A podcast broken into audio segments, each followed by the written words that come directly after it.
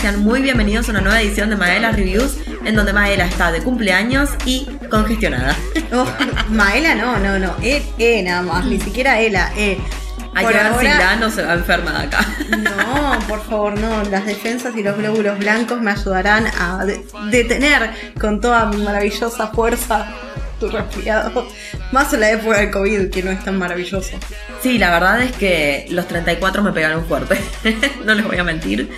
Pero no, tampoco me puedo quejar porque venimos de celebrar mi cumple en un maravilloso día súper soleado. No suele pasarme para mi cumple, así que estoy muy contenta.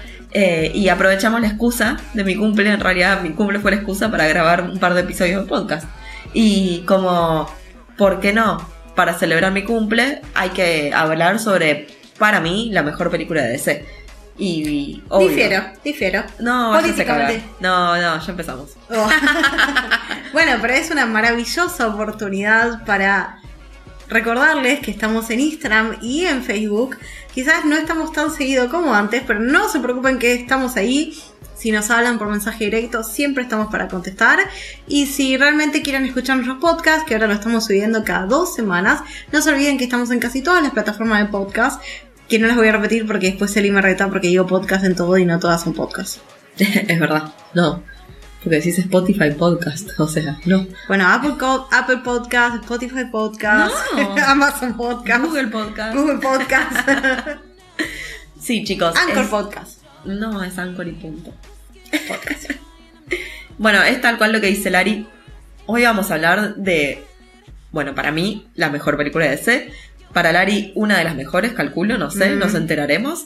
Pero definitivamente con, yo creo que la persona, la actriz, vamos a decir en este caso, que mejor representa uno de los papeles más importantes del mundo entero de los cómics, y no hablo solo de DC.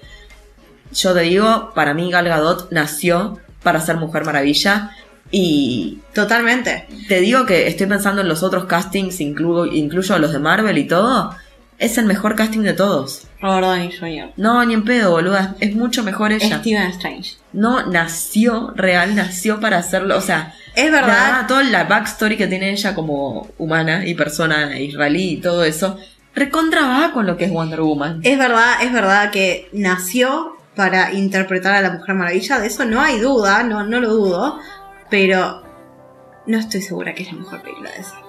Bueno, ya vamos a hablar de eso. Primero los dejamos con el tema de este episodio y volvemos en unos minutos nada más mientras escuchamos, no sé qué tema vamos a escuchar, capaz el de Sia, capaz otro, no sé, Lara lo elige esto, así que queda en sus manos. Problema para hablar del futuro. This is my fight song. Take back my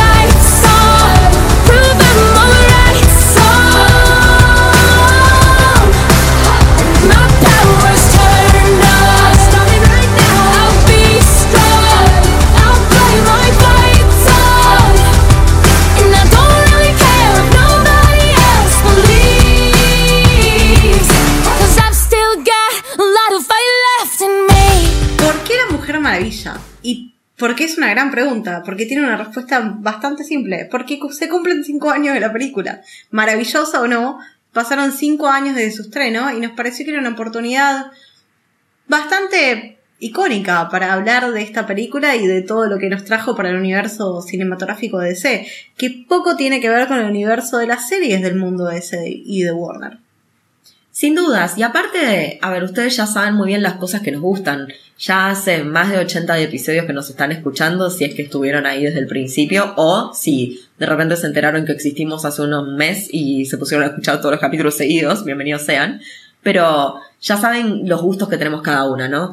Que a una le gusta mucho Stephen King y las cosas de terror, que a la otra le gusta mucho Marvel, a la otra también le gusta también Marvel, que una está a la espera de que salga la última película de Jurassic Park para poder hablar a full de una de las mejores sagas de la historia, y punto. Pero, a ver, no hablamos tanto de C. Y no hablamos tanto de C tal vez porque las películas en general no nos llaman tanto la atención. Pero bueno, fuimos a ver de Batman y nos gustó bastante. No hicimos un episodio de Batman, eh, pero qué sé yo. No, tampoco hicimos un episodio de la Liga de la Justicia, obviamente la versión de Zack Snyder, no estamos hablando de la primera, que yo estoy totalmente, no sé, me olvidé que la vi. Me olvidé totalmente. Sí me acuerdo de la participación de la Mujer Maravilla en esa película, que era sacada de absolutamente la nada misma.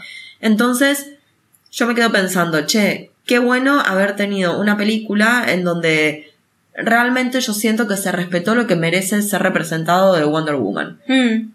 Y dirigida por una mujer, con muchas mujeres detrás de cámara y en pantalla.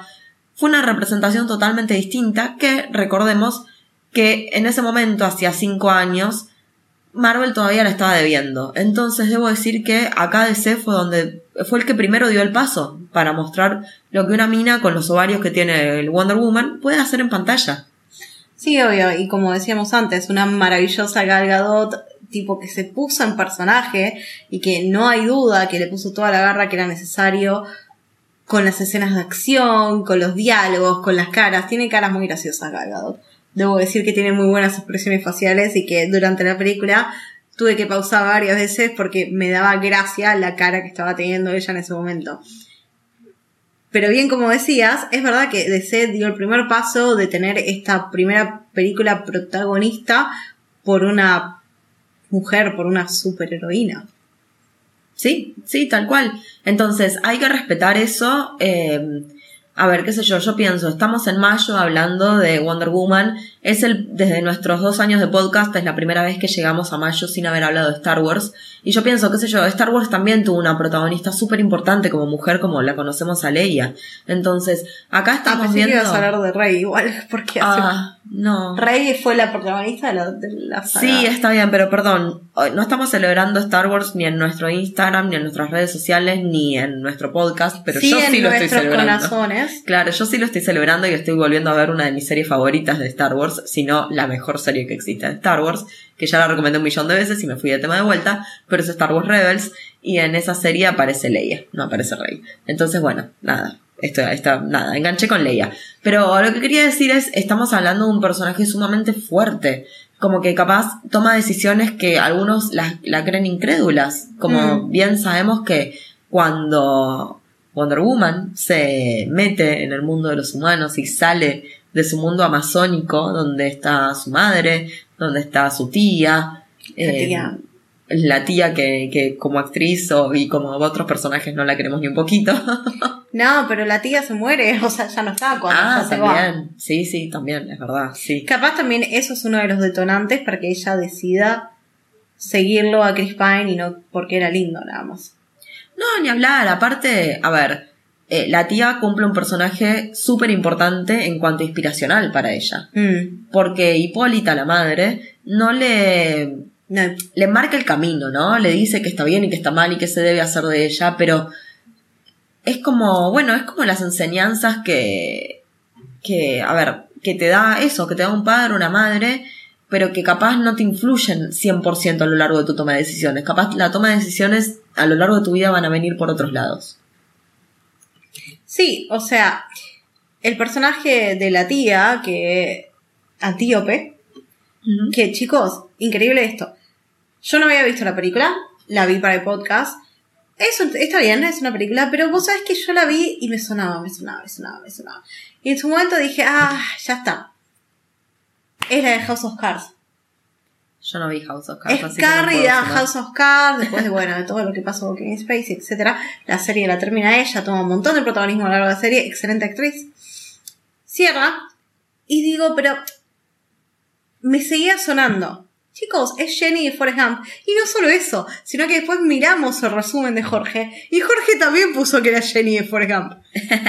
Cuando dice Jorge, por si no saben, ustedes que están del otro lado y no son amigas de Jorge, es Jorge el de Te lo resumo así nomás, a quien le mandamos un mega saludo, obvio. Todos somos Un amigos de Jorge. No sé, capaz hay gente que no lo conoce, entonces capaz no lo trata como Jorge.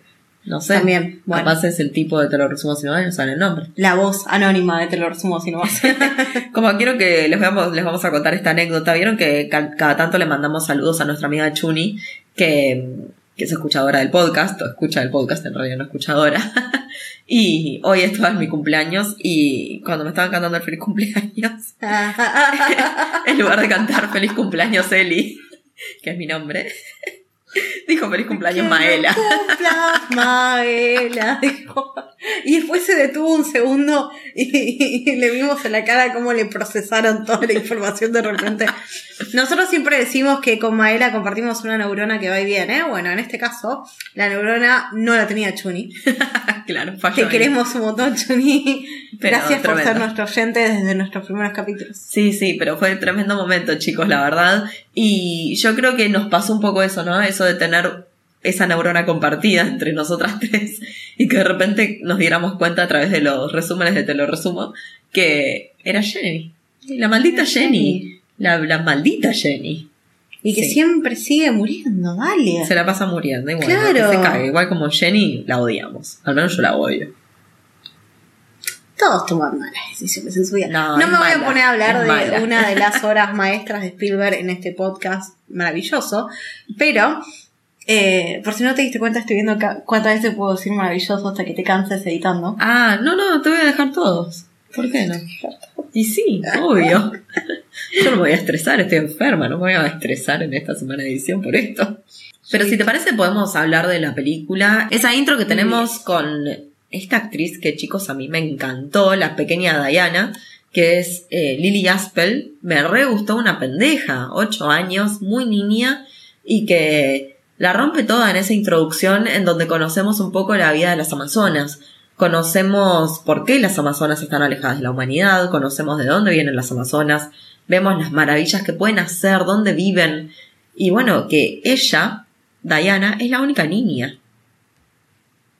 Es la única niña. Y claro, si no se reproducen. Es verdad, no, pero incluso en, en el principio de la segunda sigue siendo la única niña. Todo el público, todos los extras son todas mujeres de edad, no sé, jóvenes adultas o adultos, ¿viste? Y claro, pero porque ella es hija de Zeus. Claro, mira, es verdad. No me había dado cuenta. Bueno, la verdad es que particularmente a mí me re gustó la piba esta, creo que estuvo excelentemente casteada. La reveo de Wonder Woman a esta chica cuando sea grande, así que Lily, dentro de unos 20 años, estamos con vos. Sí, no sé si 20, 15. Capaz, andas a ver, no, uno nunca sabe. Puede interpretar a una muy joven Wonder Woman en sus primeros años como... Pasa que en 15 años yo la sigo viendo a Gal Gadot haciendo de Wonder Woman. Sí, bueno, Gal Gadot es inmortal, chicos. Qué, qué mujer. Pero, eh, bueno, nada. O sea, para, igual para hablar de qué mujer tenemos que hablar de Linda Carter, así que... Sí, sí, pero para eso tenés que irte a la segunda película y hoy queremos hablar de la primera.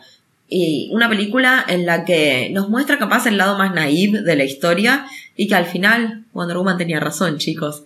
Que sí, que básicamente existe el mal personificado y que es real y que, no, y que fue el generador de la Segunda Guerra Mundial. Es un montón. Pero hay un montón de películas que toman a este ser mítico de la guerra que va generando que los humanos luchen entre ellos. ¿Vos te acordás de Eternals también? Sí, sí, sí. Estoy de acuerdo. Pero, o sea, no sé, yo me sentí muy sorprendida con el hecho de que realmente apareciera. A mí me, me sorprendió mucho. Ah, Encima, a ver, fue... Bastante fantasioso igual. Bueno, súper fantasioso. Obvio, está basado en cómics. Más vale que va a ser verdad. fantasioso. Obvio, obvio, obvio. Pero a mí me sorprendió mucho el giro de la trama. Cuando realmente nos enteramos que existe Ares. Que es Mm. verdad que está. Y que es como el único que le dice al final, Diana, tenías razón. ja, ja, ja", Y se lo dice Lupin, aparte. Un ser del bien. Como Lupin. Tremendo. Y que bueno, conocemos también a su coestrella, que va a ser Chris Pine en esta película. Un poquito que ¿Qué en la segunda también, pero. las sí. películas de superhéroes con castear a Crises? Yo creo que es un nombre demasiado popular en este momento. Es un nombre demasiado popular. Pero ¿sabes qué? Me parece que este es el único Chris que es británico. De todos los Crises. No, me parece un montón afirmar eso. Dentro de los crisis igual, de. igual dice que es de Los Ángeles. Malísimo. ¿Por qué siempre hace inglés si es de Los Ángeles? Capaz Cualquiera. la familia, andás a ver. No, porque las películas de Star Trek también hacía con acento inglés. Sí, sí, por eso te digo, capaz la familia. Que haya nacido en un lugar no significa que. No, lo vamos a juzgar por Yankee ahora, perdón. Bueno, lo tenemos a Chris Pine, que a mí no me desagrada su rol en esta película, pero me da un poco de bronca. y me parece innecesario, sí. A mí me parece necesario que quizamos, queramos, mejor dicho, que quizamos, queramos estar progresistas con una película protagonizada por una mujer y siempre tengamos que poner ese, esa traba de la relación con una persona romántica. Chicos, aprendamos de Shang-Chi. Es lo único que voy a decir. Mal, mal. Bueno, me alegro que no hayas visto la segunda, entonces, porque te pegas un tiro con ese tema. Ah, sí. Pero la- a mí lo que me pasa es, a mí no me disgustó el personaje de Chris Pine, just- o sea, las cosas que me gustaron del personaje que se llama Steven Trevor, Tre- Trevor. Ah, Steven Steve, Trevor. Steve, no Steven. Steven, veníamos de Moon Knight. Ay, Moon Knight, sí. Steve. Steve. bueno, Steve, lo que me gusta y me molesta, son dos cosas que me pasan. En la película me gusta porque su personaje no es el novio de eh, Diana. O no es el, el, el pibe que acompaña a Diana y nada más. Creo que es útil a la trama. Y es útil a la trama, de hecho. Claro. Termina resolviendo bastante la película en algunas cosas. En las cosas menos fantasiosas de la película. Sin embargo, eso que me gusta para la película, me molesta para todo lo demás. ¿Y por qué te digo esto? Porque estamos cerca de la próxima película de superhéroes que se nos viene, es Thor, y donde vamos a tener a una Natalie Portman que deja de tener el lugar de la novia de y pasa a tener un papel mucho más protagónico y realmente marcando la diferencia en la trama. Y yo digo, ¿por qué nos pasan estas cosas que el, él o la acompañante, pero lamentablemente suele ser la acompañante en la trama, no suele ser una persona que marque la diferencia? Y que es algo que, o sea, a mí particularmente, particularmente me molestó un poquito de la Christine de Doctor Strange 2. Sin embargo, hay otras personas que realmente creen que Christine hizo una labor del carajo en la segunda película de Doctor Strange. Yo no comparto en eso, ya hemos hablado, What? no importa. Sí, sí, hay gente que, que sí, que les gustó, ¿qué crees que te diga? Pero bueno, a, a mí no. Y, O sea, esta, es obvio que esta película no hubiera podido tomar todas las direcciones que tomó si, si no hubiera estado Chris Pine.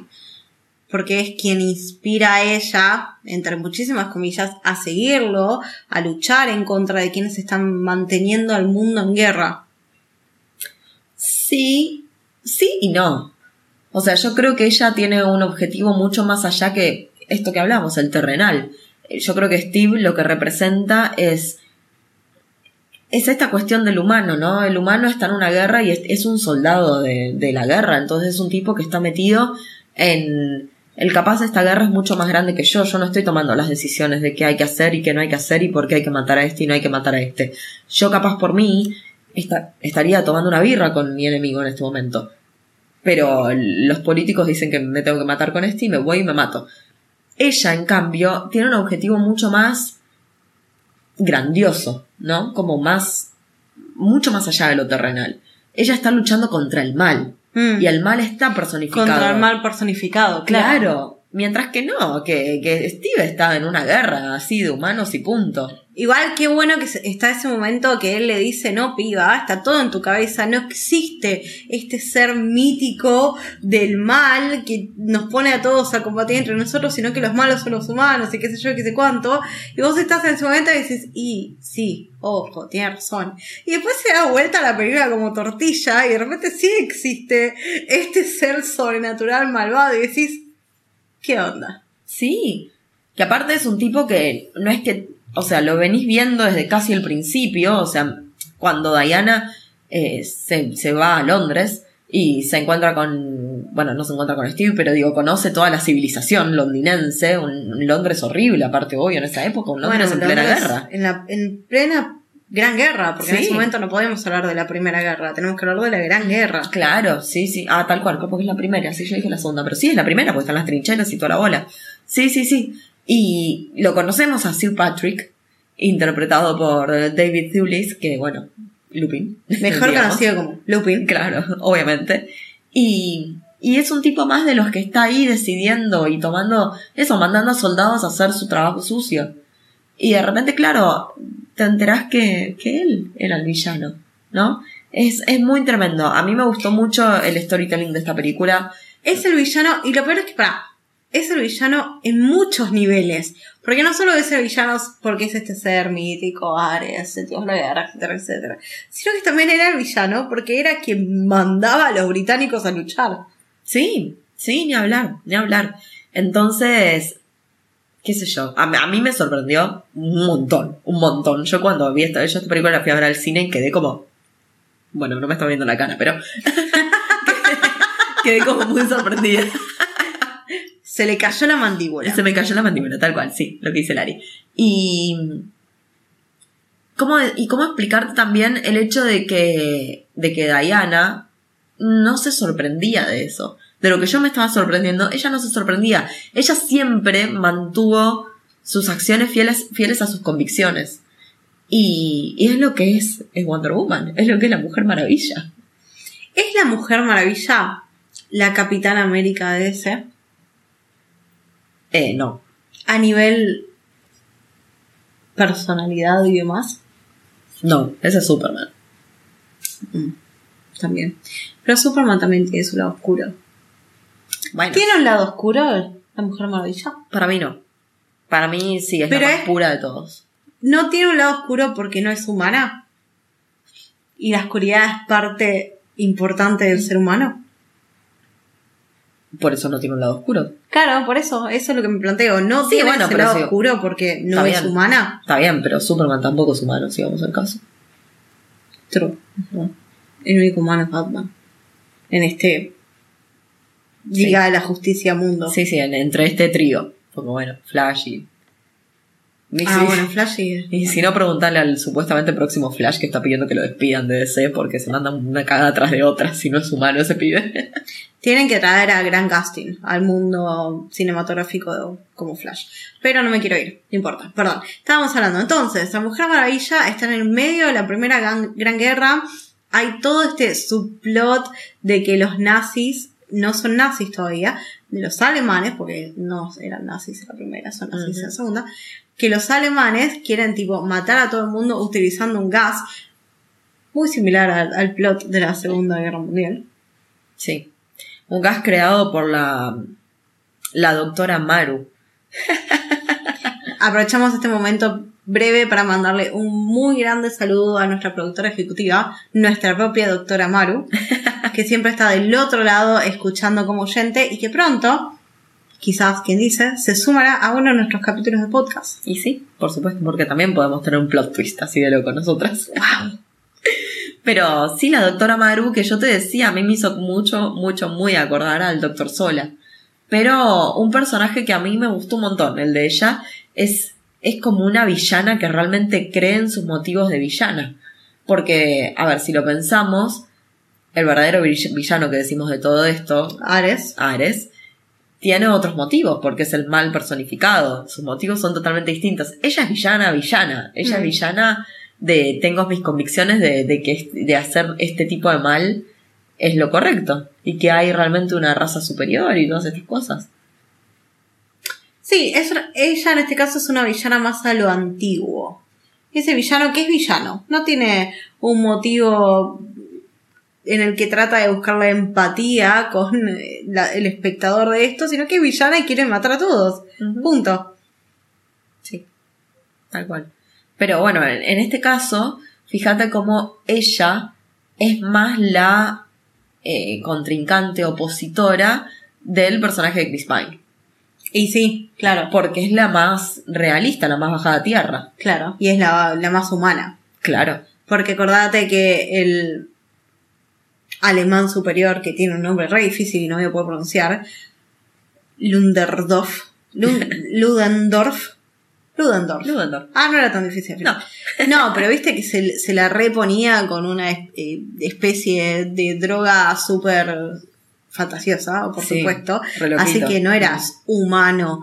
No viste que está medio a la par con ella, que es una amazona en un momento de la película. Sí. Sí, sí, sí, sí. Flashero. Flashero como aparte vos crees que él es el villano, ¿no? Que él es el verdadero villano. Y, y Diana está convencida que él no es el villano. Y vos ahí diciendo como, pará, loca, este tipo es malo. Claro. O sea, es el malo malo, ya está, ¿qué más? ¿Cuánta más maldad? Y ella, no, no, loco, no, no, hay alguien más malo todavía, este no es Ares, decía. ¿Vos considerás que hay un, hay un verdadero plot twist cuando te das cuenta que Sir Patrick es Ares? Para mí sí. Yo No lo estoy- veías venir. Ni en pedo lo veía venir. Ni en pedo. Yo estaba muy Chris Pine en ese momento, muy terrenal. Tipo, no, deja de flashear, loca. O sea, Zeus te abandonó. Premió a tu mamá y ya está. Simplemente sos la hija de Zeus y ya. Premio, en- mi cerebro escuchó premió y me quedé repensando, ¿no? ¿Cómo va a ser un pre? Claro, no. No, igual estoy medio resfriada. Deja- dejó embarazada a tu mamá. Claro. Claro. Sí, obvio, obvio. Igual, lo que quiero destacar, y es una de las partes que más me gustó de la película, cuando se la llevan a la Mujer Maravilla al, al medio de, de todo, de las trincheras, y ese momento que está rodeada de soldados, rodeada de gente que no actúa, y está como, tipo, chicos, tenemos que actuar, tenemos que hacer algo, se nos viene encima y nadie hace nada, y se clava el pecho de ir a mandarse contra todos, está muy bien hecho. Muy bien, excelente, excelente escena, sí. Sí, sí, sí. Obvio que siempre puedes entrar en el lugar de, pero cómo no le pega, huevo. claro, cómo no le pega la bala que justo le va a las muñequeras que tiene, que son unas muñequeras del carajo. O cómo es posible que ese escudo sea más chiquito que el de Capitán América. Es una película donde vos tenés que entrar en la... En el mundo. Claro, tal Tenés cual. que, vos también tenés que jugar el juego que la película te plantea. Obvio, y eso es con todas las películas, no con las Obvio. películas de superhéroes, con todas las películas. Si vos no cumplís con el contrato social, vamos a decir, que te propone está. la película, más vale que no te va a gustar, que vas a encontrarle problemas, que no vas a terminar satisfecho. Pero, qué sé yo, es como que ir a ver Godzilla vs. Kong y no esperar Godzilla vs. Kong. Claro. O sea, tenés que adaptarte a lo que te está mostrando y si no, no, no la veas. O sea, es así de sencillo. Y la verdad es que la escena en la que ella sale de la trinchera mientras ve el sufrimiento humano de la gente en la trinchera es muy zarpado. Es muy zarpado y ahí te das cuenta que es, es la que realmente pelea por la humanidad. Mm, Es ella la que realmente pelea por la humanidad. Vos hacías esta comparación con Capitán América y Capitán América en el plano de guerra también hace eso. También es el que da la cara por la humanidad, porque Superman no está metido en las guerras. no. Entonces, en eso estoy de acuerdo con lo que vos decís. La que defiende la humanidad es la Mujer Maravilla. Sin embargo, ojo, en las películas del MCU, para mí Capitán América no es el que defiende la humanidad. Es No. Iron Man. Pero no, no, está bien. Pero sí está ese paralelismo. Por eso te pregunté si te parecía que la Mujer Maravilla era Capitán América de DC. Porque los dos tienen su historia de origen en el medio de una guerra. Mm. Sí, sí, no, en eso estoy de acuerdo. Hay que pensar que la Mujer Maravilla viene de hace un millón de años, obvio, son todos, como siempre decimos, todos los personajes que estamos viendo hoy en televisión o en el cine, son personajes que no solo tuvieron sus series antes u otras películas o lo que fuera, sino que están escritos en los cómics desde hace más de 50 años. Y me parece que lo que hicieron muy bien en esta película fue adaptar a el personaje de Diana a la actualidad. Está bien que no está en la época actual, porque está basada en la Primera Guerra Mundial, pero lo que quiero decir es como que es una película que no envejeció. O sea, vos la viste este año. No, parece una película de hace cinco años. Ah, no. Y no tiene tan malos efectos como para que te diga, no, la verdad que los efectos son malos, se nota que es vieja. No, es verdad. Mira, no lo había pensado. Yo la vi y encima, bueno, la vi en pedazos porque la vida es así. Eh, y no, en ningún momento dije, che, qué vieja que quedó. O. No, es bastante atemporal. Sí, los efectos son bastante atemporales. No sé la segunda, porque encima la segunda tiene el jet invisible.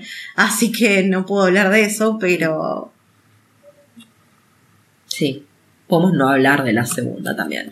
A ver, eh, salió obviamente la segunda película, también dirigida por Patty Jenkins, que hizo un hermoso trabajo con la primera, y pasaron cosas con la segunda, en la cual yo creo que también quiso homenajear a muchas cosas que capaz quedaron afuera de la primera, ¿no? Lógicamente. Porque sí, en la primera película de La Mujer Maravilla vemos el lazo de la verdad, eh, vemos obviamente toda su historia amazónica, vemos todo su poder, todos sus valores, cómo ella realmente quiere salvar a la humanidad del mal, hasta que bueno, se da cuenta que, que no es posible tampoco Mm. eso, porque lo que vos decías, el mal también está dentro, es parte de la oscuridad del humano. mm, Entonces, bueno, hasta que se da cuenta de eso y ella empieza a trabajar en el Smithsoniano y, y es una grosa en su laburo. Y en la segunda película, bueno, medio que se olvidan un poco de eso, de ese objetivo grandilocuente, ¿no? Eso queda de lado y en Wonder Woman 1984 nos movemos a los 80, que algunas referencias están buenas. Eh, a ver, yo le decía a Lari, igual, no sé, Stranger Things, que es una de las cosas más ochentosas que tenemos hoy en la tele, y que, bueno, ahora se está hablando porque sale la cuarta temporada, y última temporada, es como qué sé yo, yo siento que Stranger Things me mostró mucho más de los 80 que esta película. No, bueno, sí, totalmente. No solo Stranger Things, sino que también eh, It. Sí, bueno, obvio. Y sal It, la primera, sale el mismo, en el mismo año que sale la película de Mujer Maravilla de la primera. Mm. O sea que ya existía este precedente de series y películas que habían vuelto a la estética de los 80. Yo también creo que por eso se tocó Ojo el Piojo. Yo creo que también los 80 estaba muy, muy furor, estaba vendiendo bien y por eso se hizo la película de Wonder Woman 1984. Sí, sí, pero no, no le fue bien, no fue una película aclamada por, por el público, ni mucho menos. Nos quedamos con la primera, que ahora viene mi pregunta. En mi opinión, es por lejos la mejor película de DC hasta ahora, de esta última temporada, vamos a decir. Y quiero saber por qué no es la favorita tuya y cuál es realmente la favorita tuya. A mí me gusta el Escuadrón Suicida 2. O sea, la- el, el único podcast de DC que hicimos aparte de este. no, o sea, ojo, la segunda película del Escuadrón Suicida, o mejor dicho, Escuadrón Suicida, porque la primera es El Escuadrón Suicida y esta es Escuadrón Suicida, de James Gunn, tiene un montón de cosas positivas y tiene un montón de cosas de DC. Toda la parte de sangrienta, violenta de los cómics de la serie de DC se pudo ver en esta película y además, bueno, está muy bien construida todo lo que es el universo, el humor, etc. Pero, si yo tengo que elegir una historia de orígenes como la de Wonder Woman, me gusta mucho la de Aquaman. A mí me parece que la de Aquaman tiene sus cosas conflictivas, obviamente, pero tiene muy bien elegido el caster, menos Amber, tiene muy bien elegido el casting, tiene muy bien planteado todo lo que es el, storytell- el storytelling y cómo nos presentan a este Arthur Curry que se vuelve Aquaman. Y bueno, nada, obviamente es mi bias a que está dirigida por James Wan. Claro. Y actúa Wan me Willem parece- Dafoe. Y actúa William Dafoe, tipo, dale. No, no, estoy de acuerdo. A ver, qué sé yo. Sí, estoy de acuerdo que la historia de origen de Aquaman está muy buena. También estoy de acuerdo, de acuerdo con que Escuadrón Suicida es una muy buena película.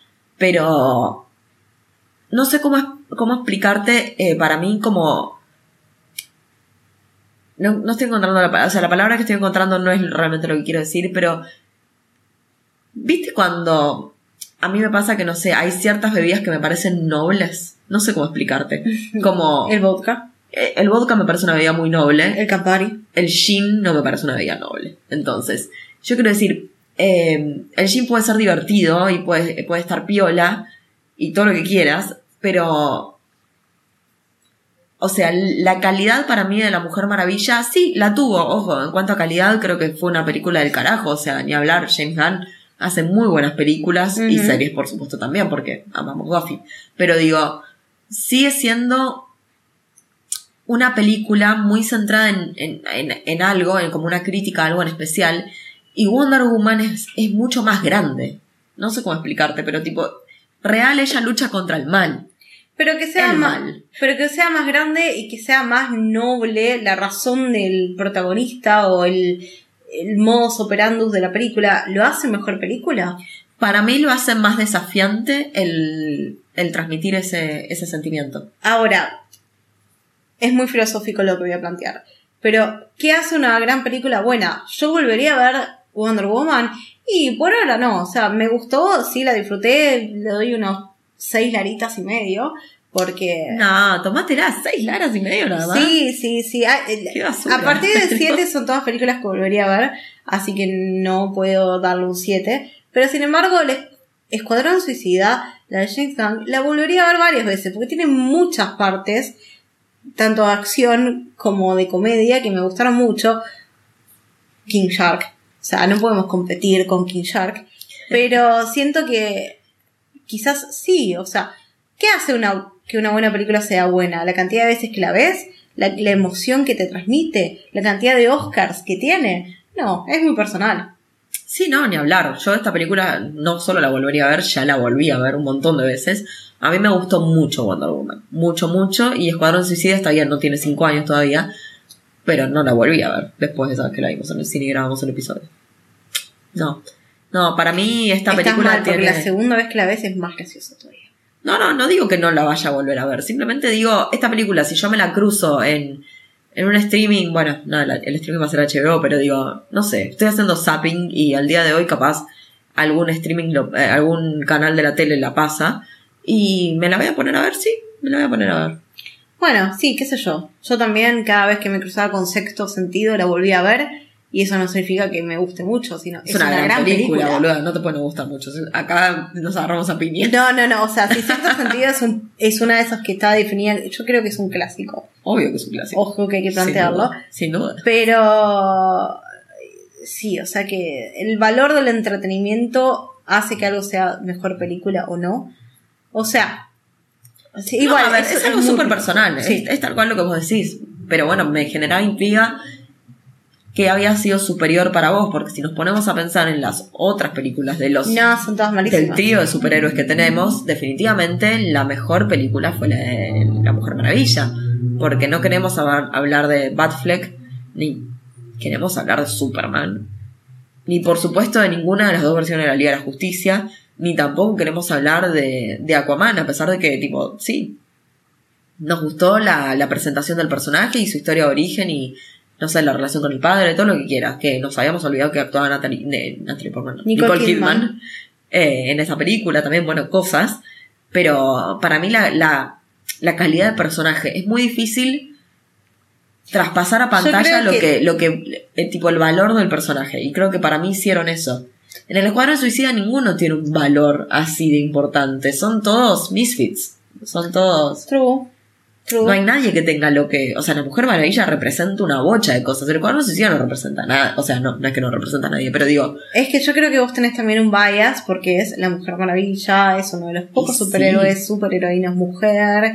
O sea, estás comparando directamente dos cosas diferentes. Ni siquiera esperas con manzanas. Sería directamente, qué sé yo, lechuga con algo frutal verde que se coma. Lima. Ahí está, una lechuga con una lima. Tienen distintos usos, tienen distinta valoración, algo lo puedes ver más seguido, algo lo ves más cada tanto. No sí, sé. sí, sí. Ojo, Eso no, es quita- una, no es una mala película. Seis laritas y media es, una, es un gran puntaje. A mí me parece muy poco, pero está bien. Haz lo que quieras. Obvio, obvio, obvio.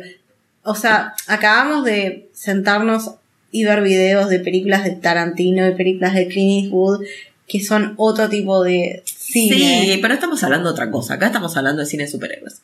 O sea, no, no nos olvidemos de lo que estamos hablando te y del contrato social que firmamos cuando empezamos este podcast. Perdón, te voy a meter la pregunta más difícil del mundo. ¿Te parece La Mujer Maravilla una película mucho mejor que Black Widow? Comparemos algo muy Eh. similar de la, de la competencia. Sí, yo creo que es mejor que la ¿Te mucho gustó mejor que mucho? la Widow. Sí.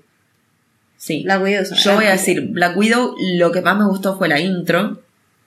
La intro me parece la mejor intro de Marvel por lejos. Por lejos. Eh, la intro es la que muestran a todas las, las, las pibas como las roban y Ah, está muy buena esa intro, una muy buena música. mm. Black Widow me gustaron los personajes que se introdujeron, me gustó cómo fue el cierre de, de Natalia cuando ya había sido el cierre hacía muchos años antes. Eh, lo mismo, Wonder Woman fue una película que tardó en salir, pero sin embargo salió antes que Capitana Marvel. Y qué sé yo, si me, o sea, la verdad es que si me comparas todas las películas de superhéroes que tuvieron una mujer como protagonista, para mí les rompe el culo Wonder Mm. Woman. Y está bien que les rompa el culo. O sea, Wonder Woman es mucho más que históricamente es mucho más que Capitana Marvel y que Black Widow y quien carajo se lo ponga adelante. Es la Mujer Maravilla, boluda. O sea, yo me acuerdo de, de, de, de- no te digo ahora vas a una Comic Con y yo cuando era chiquita no iba a las Comic Cones, digo, pero la gente se disfrazaba de Wonder Woman, las niñas se disfrazaban de Wonder Woman desde que yo tengo uso de razón. Pero eso también no es tan un poco porque no teníamos tanta lección. Está bien, estoy de acuerdo, pero lo que significa también es que tenés un peso re importante Pero, pero, en una película que podría haber salido muy mal. si yo te digo retrocedamos 10 años al pasado, estamos en el 2012, así que no. Retrocedamos 20 años al pasado. Al principio de los 2000. ¿Qué superheroína tenías? Que no sea Wonder Woman. No, habíamos, habíamos tenido cosas muy en cine habíamos tenido cosas fallidas, Electra, habíamos tenido Oh. como, por ejemplo, si te cuento. O sea, no, no, no, no, en cine no, y por eso creo que es importante.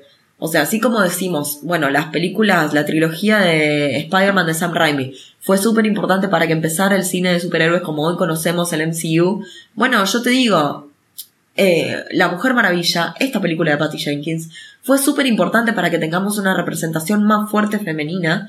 Porque no me vas a decir que no le mojaron la oreja a Marvel Mm. cuando ellos sacaron esta película. Cuando DC, que falló en todas sus películas en frente a las que sacaba Marvel, Sí. sacó esto y les dijo, che chicos, nosotros tenemos a la Mujer Maravilla, ustedes pongan lo que pongan, pero por más Robert Downey Jr. que te vos tengas del otro lado, la Mujer Maravilla es de DC. Y ahí se te tienen que cagar la bombacha y los pantalones, o sea, ya está. Bueno, sí, es verdad, es verdad. Te, te la doy, te la doy. Y quizás podemos decir que es una película de siete laritas. La convencí, lo logré. Igual tipo de seis y media, siete. No, sí, sí, es verdad, es una buena película. No te lo voy a negar. Es una película que se puede disfrutar, es una película que está bien construida, el personaje está bien armado. Como, como dijíamos, dijíamos, como decíamos antes, Gal Gadot también nace para ser de la Mujer Maravilla. Y tiene un montón de cosas a favor, ojo. Pero me gusta más el escuadrón suicida. No, no, bienvenido sea, igual a mí me re gustó Escuadrón Suicida también, así que sí. O sea, mataron gente que yo no quería que muriera muy rápido, pero bueno, no importa. Pero eso también es parte de la gracia, es parte del contrato social que firmaste con el cuadrón Sí, suicida. no, a mí no me dijeron eso. a mí nadie me avisó eso, en la letra chica del contrato estaba.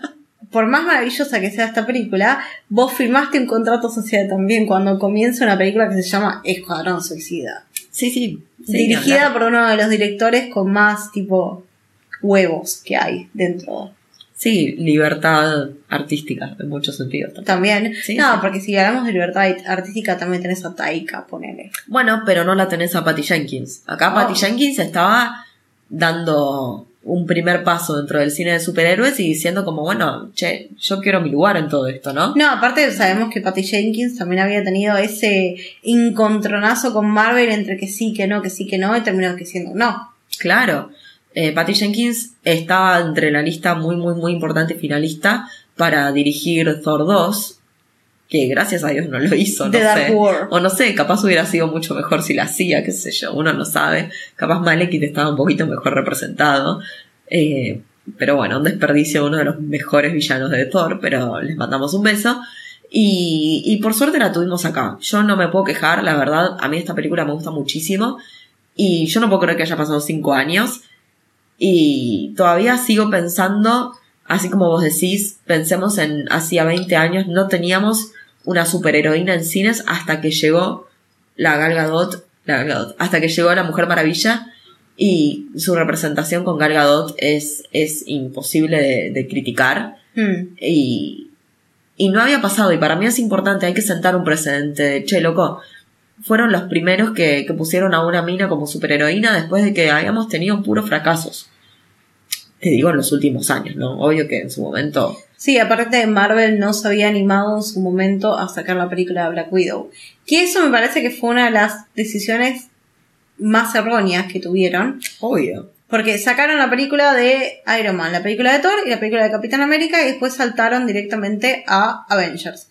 Que bueno, Hulk había tenido sus películas con otro actor, ponele, qué sé Con yo. otros actores. Con otros actores. distintas. Sí, y después tenías a Hawkeye y a Black Widow que no tenían película. No, y aparte, ponerle que el personaje de Hawkeye, nada, lo trataron de alguna forma, que en Avengers uno básicamente está con un lavado de cerebro de Loki, lo que quieras. Pero el personaje de Black Widow no lo sabían escribir. Vos acordate que el personaje de Black Widow en un momento tiene una línea de diálogo que dice que se considera un monstruo porque no tiene la posibilidad genética y física, no genética pero física, de tener hijos, de ser madre Es verdad, y que le malísimo. inventaron una historia de amor con Hulk. O sea, nunca supieron, no nunca, pero en ese momento no supieron cómo manejar a Black Widow. No, es verdad. Y sí. tenías un, pero- un personaje femenino recontra importante y no supiste qué hacer con eso. Y ahí vino ese y les dijo, "Ja, así se hace chicos. Y te sacó esta película. Mm. Entonces por eso para mí esta película cobra un valor no solo en DC, y, y por eso digo que para mí es la mejor película de DC, sino que cobra un valor en el cine de superhéroes todo. Y, y, y salió con unos ovarios del carajo a darte lección de cómo se hace una película de una superheroína. Y listo, te mando un beso. Es una genia. La amo. Obviamente le dedicamos este podcast a Gal Gadot. Si quiere venir a Argentina, la recibimos con los brazos abiertos. Sí. Igual Para mí tiene que hacer solo películas de la Mujer Maravilla, pero bueno, está bien. Es muy linda, así que le van a Eh. contratar de otras muchas cosas. Yo la vi en la última película de Kenneth Branagh, un gran director, eh, Muerto en Ah, el no vi Nilo. eso. Eh, no actúa mal. La realidad es que no actúa mal. Pero también actúa un poco como Diana. Quizás es una de esas personas que está destinada a repetir su personaje por el resto de la historia. Para mí, Gal, te, te- te- tiramos un dato acá desde una recomendación desde Maela. Empezar ya a firmar contrato para ser Diana de acá hasta que te mueras, básicamente. Y listo, lo tenés ganado. Nunca, nunca nadie, Gal, va a ser mejor que vos para este papel. Sí, capaz Lily cuando crezca. Bueno, pero le falta, es muy chica. Cuando crezca y te pise los talones. Tiene 15 años. Gal Gadot empezó a firmar ya este contrato. eh, porque sí, porque sos vos. Chicos, si no vieron la película, no les contamos tanto de la película. Véanla porque está buena. Eh, disfruten de enterarse cómo es el tema de las Amazonas. Cómo a Diana le cuesta salir de su mundo, de su zona de confort, siendo la hija de Hipólita, la hija de Zeus. Tener que salir al mundo cuando todas las Amazonas están en contra de la humanidad. Es como que dice que se caen matando entre ellos, pero ella está convencida que hay un mal superior y que ella está nacida para combatir a eso, que por eso Zeus y e Hipólita la trajeron al mundo, básicamente, y cómo decide dejar toda su vida por nosotros. Es tremendo, es una historia súper linda, ya está llorando, ¿te das cuenta? Así que eh, se las recontra recomiendo. Disfruten también, si les parece, para mí el personaje de Steve está, está bien escrito, me parece que es recontra útil para la trama. Y, disfruten de los malvados, porque los malos de esta película están bien, no están increíbles, no les voy a decir que son los mejores villanos escritos en la historia del cine, pero están bien. Pará, antes que cierres, me quedé pensando, ¿por qué es importante, spoiler, si no la vieron chicos, salió hace 5 años, ¿por qué es importante la muerte de él al final? Para darle a ella posibilidad de ser la Mujer Maravilla. Claro. Porque si, si él hubiera quedado vivo, que creo que es lo que sale mal en la segunda, y ellos hubieran tenido toda esa oportunidad de tener una relación y todo, ¿cómo puedes seguir siendo superhéroe cuando estás atado a algo que es temporal? No, ni Siendo hablar. vos inmortal. No, y aparte el hecho de que la Mujer Maravilla, así como muchos superhéroes, son básicamente eh, personas o capaz no humanos que sirven a la humanidad. Entonces, si vos estás atado a un humano, ¿cómo, cómo lográs cumplir tu rol de, de esto, de servir a la humanidad, de Mm. ayudarlos 100%? Es lo que vemos al principio de la segunda película. La Mujer Maravilla está salvando a gente común en momentos comunes. Entonces, ¿cómo haces eso si capaz estás, nada, en, en una relación o lo que fuera? No te digo una relación solamente con Steve. O sea, es un- también es una situación muy solitaria, pero bueno, es lo que le ha pasado a todos los grandes superhéroes que tenemos en nuestra historia. Claro. Y lo que va a seguir pasando. Bueno, de esta forma nos vamos sabiendo que, bueno, a Gal se le vienen un montón de otras cosas, por supuesto, nada, no solamente pegadísima a Va a ser de Cleopatra. Maravilla, va a ser de Cleopatra, va a ser también de la villana de Blancanieves. la Ah. The Evil Queen, sí. Así que, bueno, se le vienen cosas muy interesantes. La seguiremos viendo como Diana, obvio, porque ella nació y, y seguirá por siempre entre nosotros como Diana. Así que si en algún momento sale Wonder Woman 3, que sabemos que está anunciada, para cuando salga, porque el 1984 salió el año pasado, si mal no 2020. recuerdo. 2020, ah, bueno, el año donde comenzó la pandemia. Es que se Eh. retrasó, no sé si te acordás, pero la retrasaron varios meses por la pandemia y salió Sí. medio sin ton ni son. Sí, sí, Eso sí, me acuerdo. fue una de las... Me acuerdo, me acuerdo de eso. Pero bueno, la vamos a seguir viendo a Diana y nos van a seguir escuchando a nosotras. En lo posible. En este poquito- maravilloso podcast. Sí, en lo posible con un poquito menos de resfrío y todas esas cosas. Pero no prometemos que en los próximos episodios no sea así porque hoy vamos a grabar un par y, y bueno, voy a seguir estando resfriada en las próximas horas.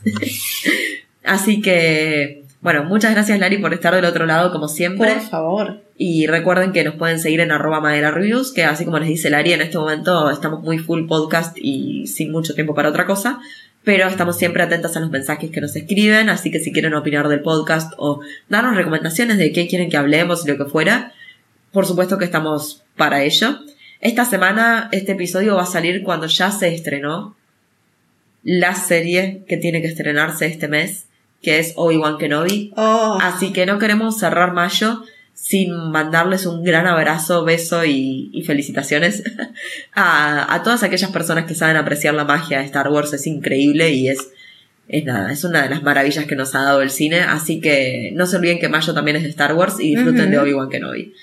Vamos a ver, yo creo que tendremos que realmente hacer un episodio del podcast de Obi-Wan Kenobi porque trae muchos comebacks que se lo merecen. se lo merece. Estoy Sí. totalmente de acuerdo. Y también nos merecemos una maravillosa despedida de este podcast para que recordemos qué maravilloso tiempo que pasamos juntos en este maravilloso día. Y para que, no sé, cenemos, por ejemplo, hoy. También. Eso sí, podría pasar, ¿no? En algún momento del día. de la noche. De la noche. Bueno, chicos, gracias por estar del otro lado. De vuelta a Lari, gracias por estar entre nosotros. A Maru, nuestra productora ejecutiva, le mandamos un mega beso y abrazo. A nuestra Forever Ravenclaw. y chicos, nos escuchamos la próxima semana. Los dejamos con un temón también de esta Un mega maravilloso temón. Chao, chao. Chao, chao. I'll smile, I know what it takes to fool this town. I'll do it till the sun goes down and all through the night time. Oh yeah, oh yeah, I'll tell you what you wanna hear. Keep my sunglasses on while I shed a tear. It's never the right time. Yeah, yeah.